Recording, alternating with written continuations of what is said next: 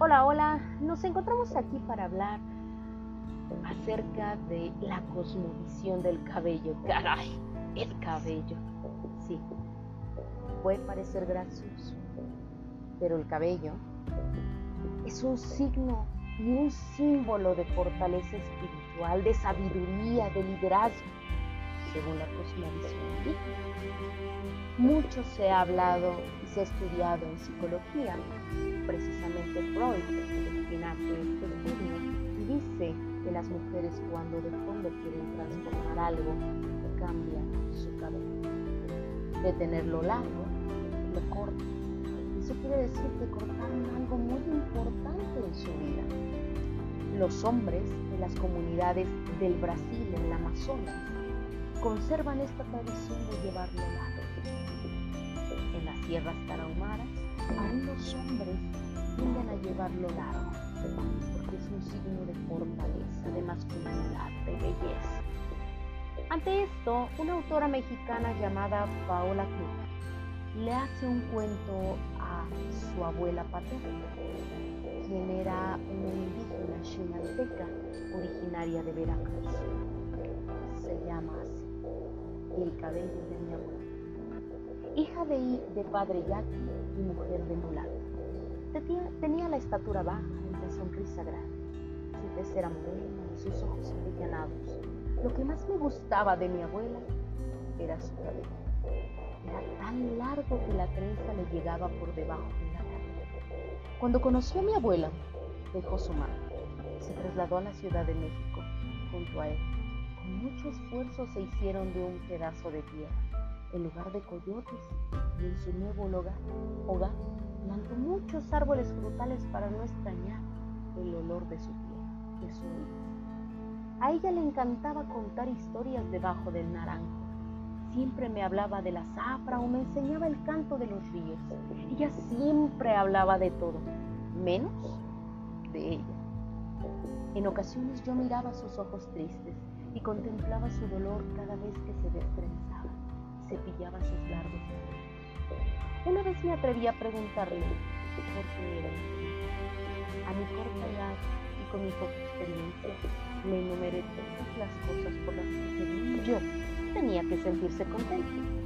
Le decía, papá te quiere, mi papá, mi tía y yo te queremos mucho, Nana Cava. Tienes un jardín bonito y tu corral está lleno y tus animales felices. Con ternura, me levantó y me puso en sus rodillas frente a mí.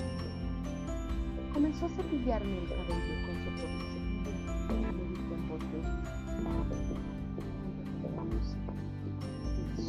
las mujeres conocemos. Cuando crezcas, conocerás a muchos hombres que te pondrán una sonrisa en te contarán hermosas historias, te cubrirán con sus brazos cuando tengas frío. A ellos pequeños puedes entregarles el corazón y tus suspiros. Puedes darles una gota de sangre y muchas promesas por nada del mundo les ¿Por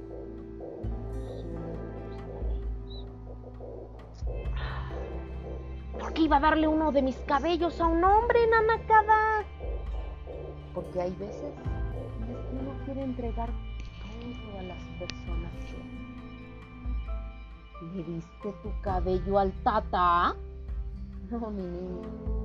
Al tata solo le di mi corazón. Entonces, ¿qué hombre tiene tu cabello? Mi abuela sonrió como una niña al recordar travesura. Se lo dio a un muchacho que conocí antes de llegar ahí. Era muy guapo, ¿sabes?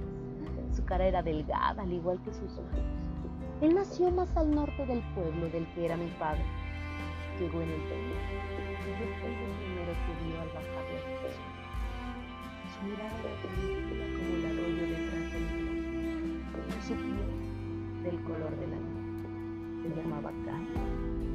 Giré el rostro, fruncí mi nariz para ver directamente a Nana. ¿Por qué no te casaste con Kai en vez de casarte con el Tata? Me casé con él. Yo lo quería más que a mi carne y él me quería más que uñas. Y fuimos felices mucho tiempo. Yo le entregué mi corazón, mi sangre. ¿También tu cabello, nanacada? Sí, también mi cabello, me contestó sonriendo. ¿Y qué pasó con él?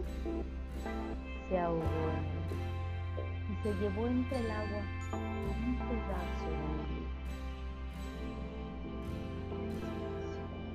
mientras limpiaba las lágrimas de él.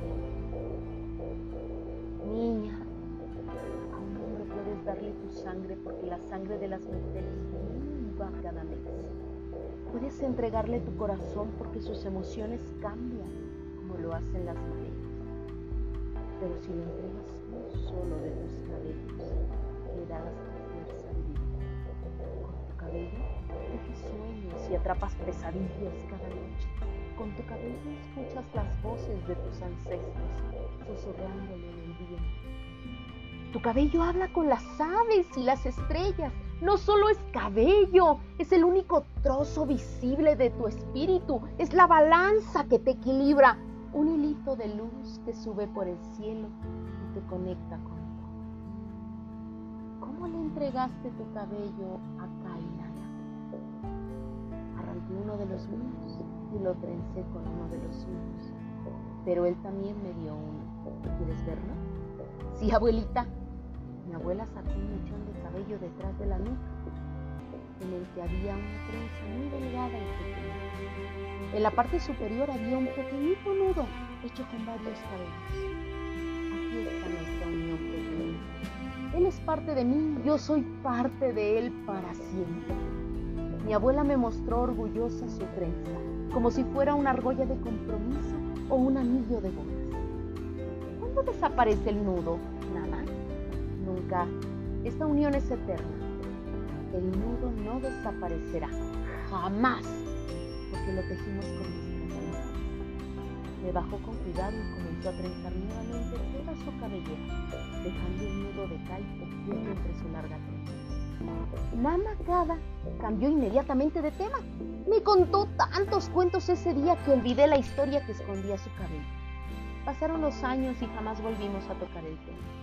Mi tata murió cuando yo era adolescente y mi abuela estuvo con él en todo momento. Semanas después mi tía llamó a casa informándonos que mi nana también había muerto. Estaba desconsolada pero recuerdo que repetía constantemente su cabello, su cabello. Cuando llegamos a casa, encontramos a Nana recostada sobre su cama. Sus ojos estaban cerrados y mi tía había colgado su larga trenza entre sus manos. Entonces recordé a Kai y el amor que se tenía. Dijo mi tía que la encontró tirada frente al espejo y sobre la alfombra estaban unas tijeras. El doctor dijo que mi nana cada día muerto de un paro al corazón. Pero yo, yo sabía que en verdad ella se había cortado su propia vida. La historia de mi abuela Pero espero que no me entiendan mal. Nada, nana cada quería mi tata. Lo quería mucho pero a veces una mujer puede dar cosas mejores a su corazón. Claro, Paola nos da un hermoso cuento de su abuela. Es una